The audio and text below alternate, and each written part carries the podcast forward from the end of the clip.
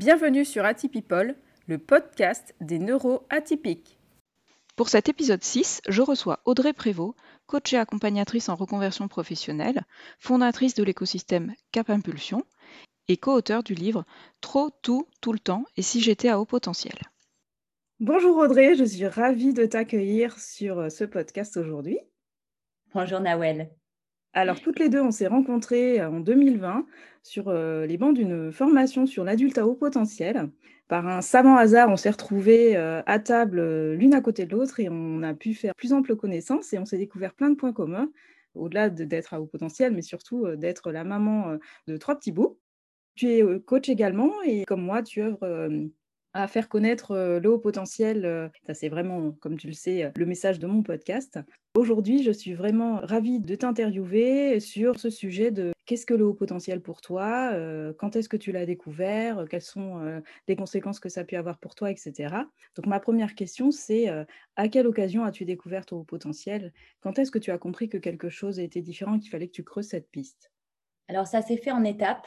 J'ai eu un burn-out il, y a cinq ans, mais un burn-out pas seulement professionnel, c'était un burn-out de vie en fait à la suite duquel j'ai fait un coaching personnel. Et mon coach m'a dit à l'époque que ce serait bien que je commence à regarder au sujet.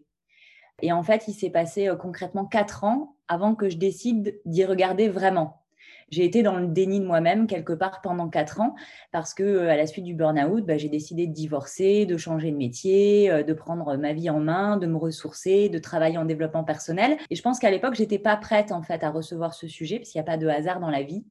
Et quand je dis qu'il n'y a pas de hasard, j'ai rejoint un ami au Pays Basque. Euh, pour une de ces formations, euh, lors de laquelle il y avait trois ateliers auxquels on pouvait participer sur une liste de six. Et je lui dis, bah, écoute, j'ai pas le temps de m'en occuper, inscris-moi là où tu veux. Et il se trouve que j'arrive, le premier atelier, c'est euh, le sujet, c'est l'arborescence, version HPI. Et je dis, mais tu te fous de moi? Pourquoi tu m'as mis dans ce groupe HPI Je ne suis pas HPI, moi, je suis, je suis rien du tout, en fait, par rapport à ça. J'y suis allée quand même et en fait, au bout de cinq minutes, j'ai fondu en larmes de comprendre ce que c'était que l'arborescence, que ça avait comme impact dans ma vie. Et là, j'ai commencé à m'intéresser au sujet et surtout à prendre conscience en fait que ma fille était largement concernée. Donc, je l'ai fait d'abord pour elle, et c'est souvent comme ça, on le remarque dans, nos coachings, c'est souvent au travers des enfants que ça met en lumière euh, bah, le fait que le haut potentiel parle de nous aussi, et qu'il y a quand même 50% de génétique là-dedans. Donc, euh, voilà comment c'est venu euh, petit à petit dans ma vie. Est-ce que du coup, tu as poursuivi la démarche pour aller pousser le sujet avec un professionnel, te faire tester, etc. Oui, tout simplement parce que je, lis souvent dans, mes coachings, recevoir le sujet, l'accepter pour, pour l'assumer et faire avec, pour bien vivre avec, ça passe par la reconnaissance de soi. Et en fonction de l'éducation qu'on a eue, de nos expériences de vie, l'estime de soi n'est pas forcément nourrie, ce qui était mon cas. J'ai pas eu une enfance où j'ai été aimée, choyée, reconnue dans ma différence en fait. J'ai été plutôt une enfant qu'on invitait à, rentrer dans, les cases et dans le moule parce que c'était plus pratique en fait. Et du coup, euh, ça devenait très difficile pour moi d'acquérir ce sujet euh, sans l'avis d'un professionnel qui me dise oui, Audrey, tu es au potentiel. Euh, j'avais regardé beaucoup, de vidéos, beaucoup d'informations sur, sur les réseaux. Je suis allée voir le site de Douance Aquitaine. on a fait la, la, formation ensemble chez HPI Talent International. Et en fin de compte, c'était vital pour moi qu'il y ait euh, quelqu'un euh, de professionnel sur le sujet qui, me le dise, qui me le confirme en fait. Même si moi avec moi-même, j'avais pas trop de doutes, mais c'était juste moi avec moi-même. Et dès que je sortais de ma bulle euh, personnelle, en fait, que j'étais confrontée au monde et à la société, je perdais ça en fait. Je perdais la validation que je me donnais de m'autoriser à être différente en fait, simplement différente, pas bizarre, bizarre pour les autres, mais, mais juste d'être authentique et pleinement moi-même. Donc oui, effectivement j'ai passé les tests avec un neuropsychologue euh, spécialisé dans le haut potentiel parce que c'est important de ma perception pour la lecture juste des résultats et que quelque part, le, chiffre, euh, on s'en fout un peu. Ce qui importe, c'est la lecture, vraiment le détail euh, de ce que ça dit de nous dans, dans la transmission des résultats. Oui, complètement. Alors justement, à ce moment-là, est-ce que tu as revisité ta vie à la lecture de cette grille d'informations sur toi et surtout de cette, de cette information qui était que tu étais à haut potentiel? Le fait d'être une femme par rapport à tes amours, tes grossesses, ou juste le fait d'être une femme, ça a changé quelque chose dans ton regard sur ce que tu avais vécu jusque-là? Oui, ça a changé beaucoup de choses. Déjà, Lorsque j'ai pris le rendez-vous pour la passation des tests, il s'est écoulé trois semaines avant le dit rendez-vous. Et ça a été euh, trois semaines euh, bouleversantes. Je crois que j'ai pleuré tous les jours, alors que je suis pas d'un naturel euh, à pleurer, mais j'ai tombé beaucoup de larmes en fait dans cette période-là, à l'appréhension en fait de rater le test ou qu'on me dise bah, non, t'es pas HP parce que du coup, si je suis pas HP, je suis quoi? Est-ce que je suis juste folle? Une fois la passation effectuée, il s'est passé 15 jours avant l'obtention des résultats. Et là, ces 15 jours ont été abominables. J'ai eu l'impression que j'allais, en gros, c'était vivre ou mourir j'avais la sensation comme si c'était toute ma vie qui se jouait. Et quand les résultats sont arrivés, ça a été euh, d'abord un, premier euh, soulagement de dire ok je suis au potentiel donc non je ne suis pas folle. Il y a une raison en fait. Il y a une explication à tout ce que j'ai vécu. Et les étapes après c'est effectivement euh, cette part de colère d'abord. Dans les étapes de toute façon ça s'apparente beaucoup à, à, la courbe du changement et la courbe du deuil. C'est comme quelque part devoir faire le deuil du soi d'avant c'est assez violent quand c'est pas accompagné. Et de fait, euh, une colère d'exprimer en fait avec moi-même que c'était pas juste, qu'on me l'ait pas dit avant parce que ça aurait pu changer beaucoup de choses dans ma vie. Ensuite, ça a été une étape de tristesse, un peu de panique, de dire OK, euh, mais du coup, euh, est-ce que je vais encore être aimée? Est-ce que je vais perdre mes amis? Est-ce que ça va changer quelque chose dans mon travail? Est-ce que ça va changer euh, dans mes relations? Est-ce que je pourrais être en relation à l'autre, que ce soit euh, sentimental, euh, amical, familial Qu'est-ce que j'en fais concrètement? Et donc, une part un petit peu de détresse, de dire ça change trop de choses et finalement, je veux pas savoir. je le sais maintenant et je vais continuer à vivre comme si tout était normal. Sauf que cette étape dans la courbe du changement qui s'appelle le marchandage et que moi j'appelle la normopathie, c'est hyper douloureux en fait de vouloir faire comme si tout était normal quand on sait que ça ne l'est pas. Et j'invite souvent mes coachés à travailler euh, sur cette étape-là en profondeur pour arriver à l'acceptation et effectivement être en mesure d'accueillir le sujet pleinement et d'entreprendre sa vie avec qui on est profondément. Il n'y a pas eu d'impact vraiment par rapport à mes grossesses, mais plus par rapport à mon éducation, la scolarité aussi et puis euh, le regard sur euh, tous les, jobs que j'avais pu faire euh, qui se succédaient à grande vitesse sans se ressembler, ce syndrome un petit peu de l'imposteur dans toutes les étapes de ma vie où effectivement ben, je suis bonne en tout mais experte en rien finalement. Tous les jobs que j'ai pu faire, été factrice, boulangère, vendeuse de vêtements, j'ai une entreprise à, à 21 ans en télémarketing, j'ai vendu des produits baby food en République tchèque pour l'agroalimentaire. voilà, j'ai fait plein de choses, journaliste commerciale, secrétaire, assistante de direction, assistante commerciale, assistante de production dans des jobs qui n'ont rien à voir les uns avec les autres.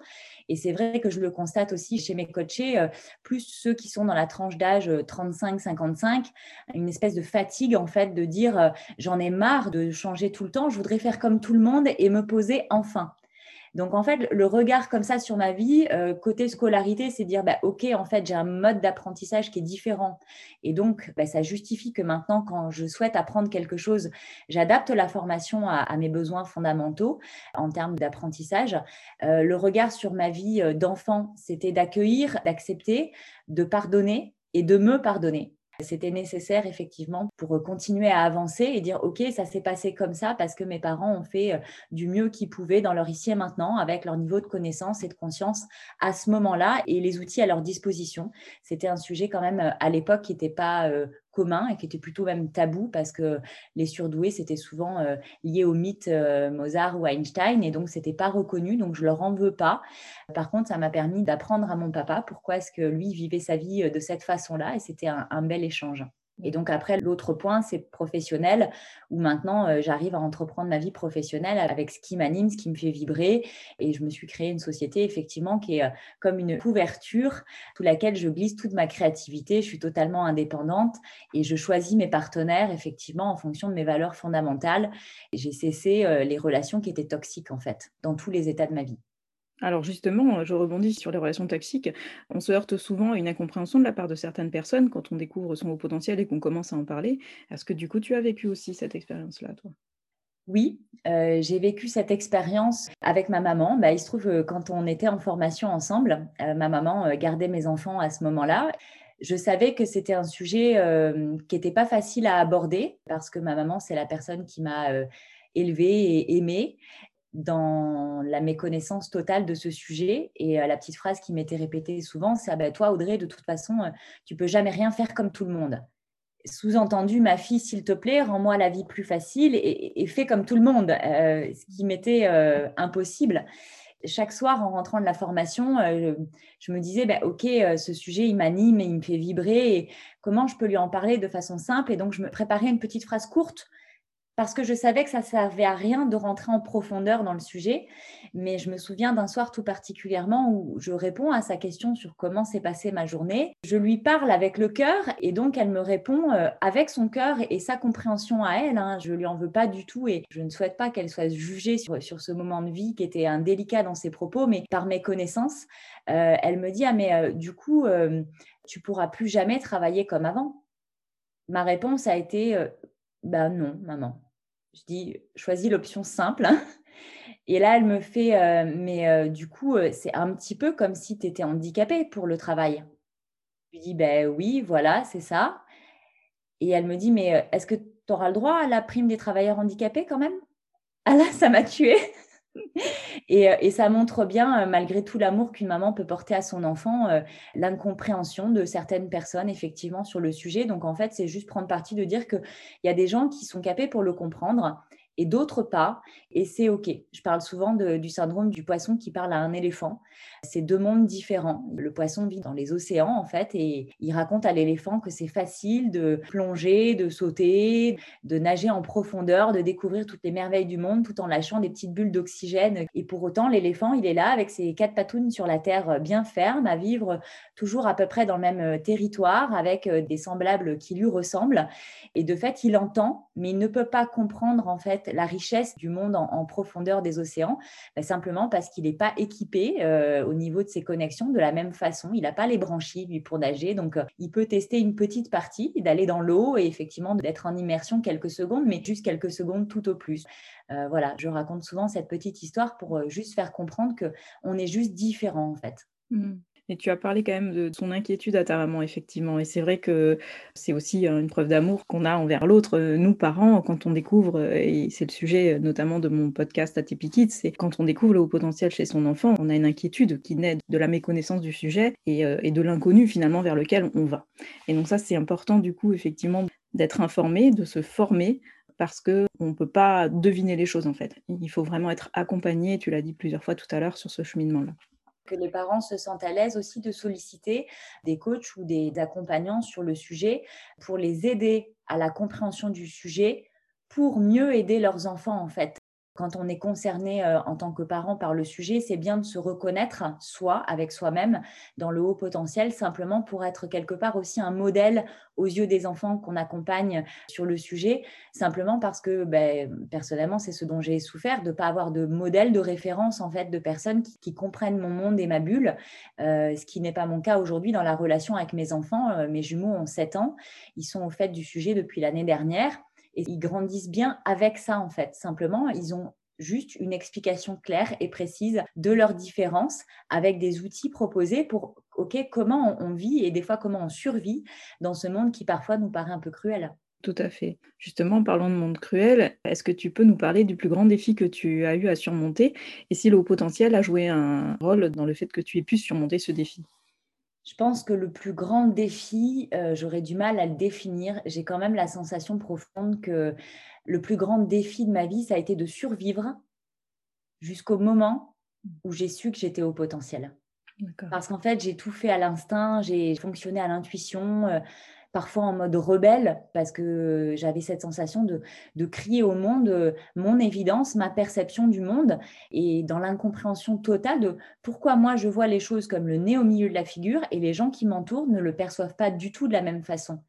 Donc en fait, le plus grand défi, c'était de vivre sans le savoir. Mmh, mmh. Maintenant que je le sais, ça a transformé ma vie et ça transforme aussi la, vie de mes coachés. Et, je reprends souvent la petite phrase de notre formateur commun, ne pas dire à un haut potentiel qu'il est haut potentiel, c'est non-assistance à personne en danger. J'utilise aussi, moi, cette phrase. Et elle a vraiment pris son sens euh, de par son côté choc et en même temps euh, son côté prise de conscience directe, en fait. Euh, Bien sûr. Le mot danger. Alors justement, donc tu parles de coaching. Raconte-moi comment l'aventure du coaching a commencé pour toi. ce simple constat de vie après mon burn-out où il fallait que je change des choses dans ma vie pour que quelque chose change. Ça, c'est aussi quelque chose que j'utilise beaucoup en coaching. On peut vouloir euh, euh, une vie meilleure, un bonheur plus grand, euh, des amours plus intenses. Sauf que si on change rien à comment on fait les choses actuellement, il n'y a rien qui va changer dans notre vie.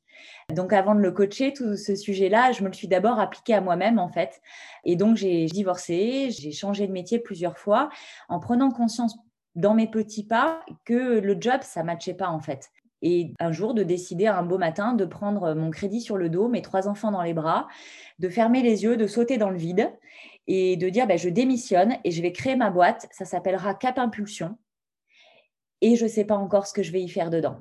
Donc j'ai lancé euh, ma boîte la première année avec la volonté euh, d'aider parce que j'avais été coachée et que euh, ça avait vraiment pris du sens dans ma vie, cette notion d'aider et d'accompagner en fait parce que euh, cette sensation d'avoir survécu à 35 ans d'une vie euh, en dehors de mes baskets, j'avais le sentiment de pouvoir aider des gens à ne pas euh, mourir dans leur vie actuelle à force de marcher sur un chemin de vie en étant complètement à côté de ses pompes.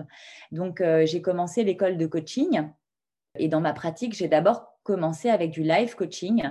Et il se trouve que quand je me suis reconnue au potentiel, bah, comme on attire qui on est, et que j'avais euh, une bonne connaissance maintenant du sujet, j'ai pu euh, permettre de détecter des hauts potentiels chez des gens qui ignoraient totalement le sujet. Et c'est une place qui n'a fait que grandir, en fait, euh, au point aujourd'hui où je suis effectivement coach atypique pour les personnes HPI, surdouées, zèbres, décalées, bizarres et, tous les noms qu'on veut bien y mettre, peu importe, peu importe le nom, peu importe le chiffre, peu importe si les gens ont été testés ou pas testés. On a suffisamment d'éléments aujourd'hui pour permettre aux personnes de se reconnaître dans leur diversité, dans leur atypisme, qu'on soit atypique ou pas, HP ou pas. De toute façon, chaque être humain est profondément différent de ses semblables d'une façon ou d'une autre. Donc voilà comment l'aventure du coaching en fait a, démarré. Et aujourd'hui, je suis coach et pas que, comme je l'ai dit tout à l'heure, j'ai cette couverture un peu qui s'appelle Cap Impulsion, qui est mon écosystème et mon univers mais j'entreprends euh, des choses euh, différentes avec euh, des partenaires de travail différents, simplement parce que le projet m'anime, hein, comme tout haut beau potentiel qui se respecte. Et donc, j'ai besoin de diversité. Je sais que je ne pourrais pas être que coach dans mon emploi du temps de la semaine. Donc, il y a effectivement une formation, il y a eu l'écriture d'un livre, il y a des jeux de cartes qui sont sortis, il y a une formation en ligne en cours, il il y a toujours plein de projets, mais tout est quand même rattaché à la volonté d'accompagner. Tout à l'heure, tu as évoqué assez rapidement le syndrome de l'imposteur. J'aimerais qu'on revienne dessus parce qu'effectivement, beaucoup de hauts potentiels euh, font face à ce fameux syndrome de l'imposteur. Alors, est-ce que tu as connu ça et comment tu l'as surmonté? Alors non seulement je l'ai connu, expérimenté dans, tous les états de ma vie, comme j'ai dit, j'ai souvent changé de métier, euh, de métier en métier qui n'ont rien à voir les uns avec les autres, et en sachant que moi de base, j'ai arrêté mes études en première année de BTS parce que j'ai eu le bac, parce qu'il fallait avoir le bac, et puis après le bac, il fallait continuer à faire des études, seulement je m'y retrouvais pas du tout, j'étais euh, pas scolaire euh, pour un sou. Et donc, euh, oui, le, syndrome de l'imposteur, je l'ai connu, mais je le connais encore. Mmh. C'est quelque chose qui perdure et tout bonnement parce que, comme je disais tout à l'heure, on est, on est souvent doué en tout et expert en rien. Donc, on se revendique aucune légitimité et ça fait souvent rire mes coachés quand je leur en fais part. C'est vrai qu'on est globalement des personnes qui réussissent si on regarde vraiment euh, de façon euh, euh, positive notre parcours, oui, effectivement, on réussit globalement tout ce qu'on entreprend. Quand bien même on a connu des échecs, ça nous a toujours servi pour rebondir et faire autrement, autre chose, quelque chose de plus grand et de plus fort. Mais sans les compétences, sans la formation, sans l'apprentissage, sans l'expérience.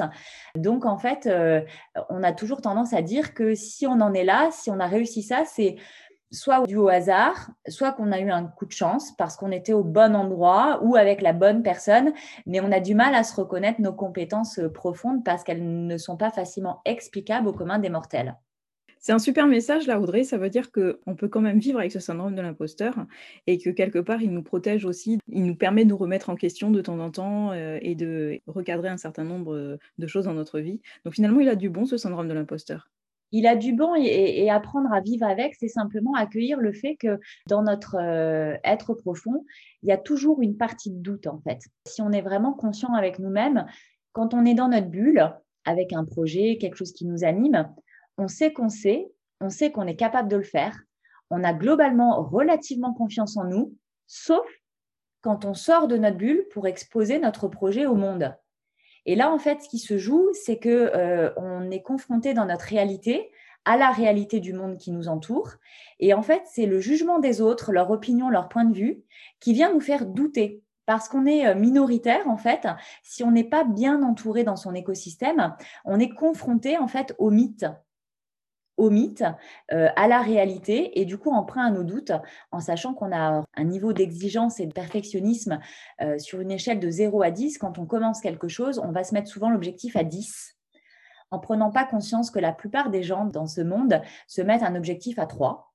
Ça leur paraît totalement euh, courageux, et que les plus téméraires vont se mettre un objectif à 5. Nous, on est tout le temps à 10, et le pire, c'est que quand on arrive à 8, il y a deux options. Soit on se rend compte effectivement qu'on n'a pas été assez ambitieux et on monte le curseur à 12, soit on se dit que c'est pas assez bien et on repart de zéro pour tout recommencer.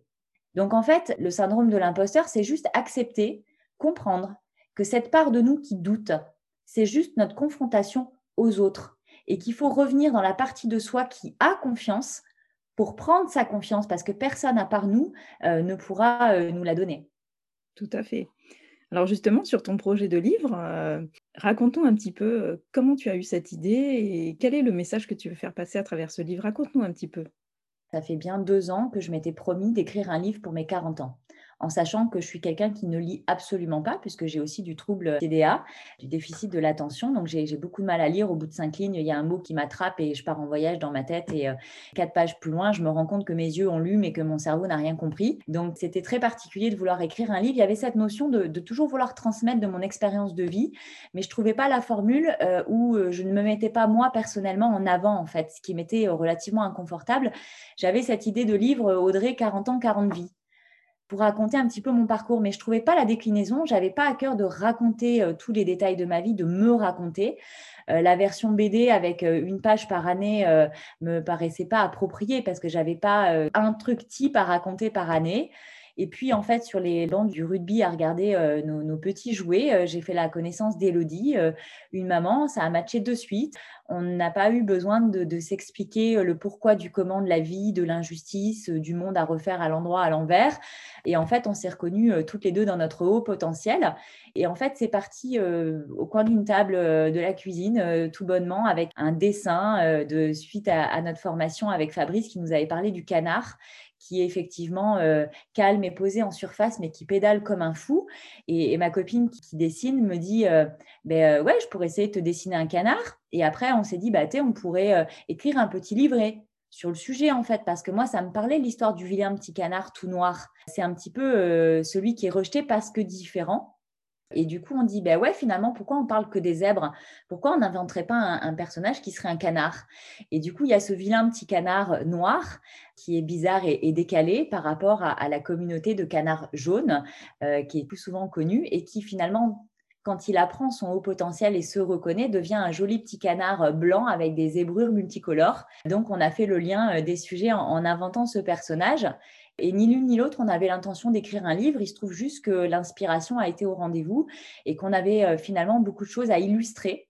Donc, on a d'abord commencé par les dessins par thématique, avec la volonté de vulgariser un petit peu, de rendre le sujet un peu ludique, parce que pour moi qui ne lis pas, c'était très compliqué euh, les livres qui tournent autour du sujet du haut potentiel, quel que soit l'auteur. Hein, euh, Ce n'est pas une question d'exactitude du contenu ou de, style d'écriture, c'est simplement euh, ma problématique à lire. Donc, j'avais envie de transmettre sur le sujet avec un outil facile. Et ça s'est transformé en, un livre de 164 pages, ben, simplement parce que on a eu beaucoup de thématiques à illustrer. Il y a 64 planches de dessin qui sont sorties, avec chacune en fait euh, une illustration, des définitions, des choses qui peuvent paraître compliquées, et puis toujours euh, notre perception à Elodie et à moi, qui est très différente parce qu'on n'a pas le même vécu, pas la même expérience. Moi, j'ai passé les tests, elle qui a été aimée, choyée dans sa différence, n'a pas ressenti besoin de les passer. Donc, on avait vraiment deux regards différents sur le sujet qui viennent nourrir ce sujet euh, commun, mais pour des personnes qui peuvent se retrouver chez l'une et ou chez l'autre en fait.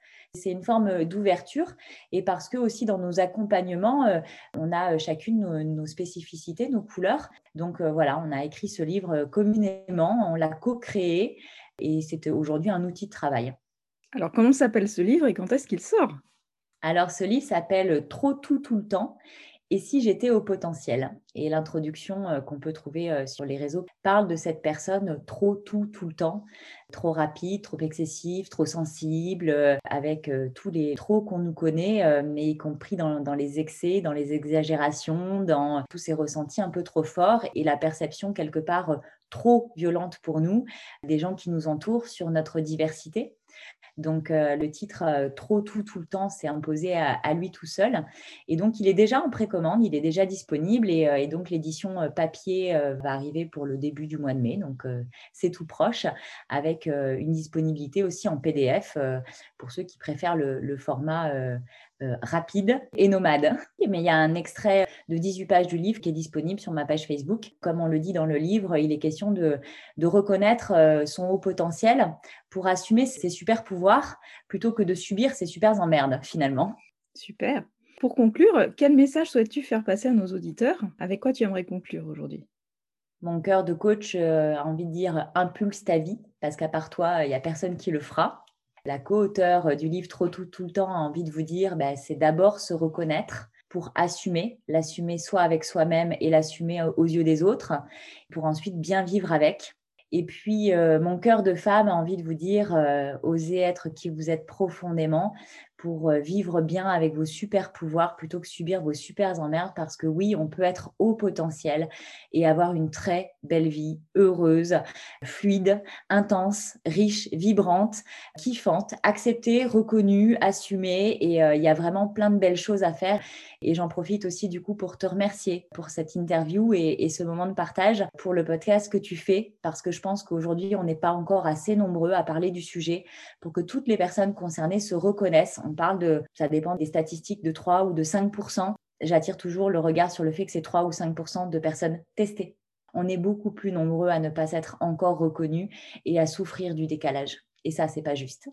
Tout à fait. Bah, écoute, Audrey, c'est à mon tour de te remercier pour euh, ton énergie, ton ouverture d'esprit, ta spontanéité, ta fraîcheur qui ont égayé euh, ce moment. Alors, merci à toi. Plein de succès euh, à ce livre et à Impulse ta vie. Merci beaucoup, Nawel. Merci à tous pour votre écoute.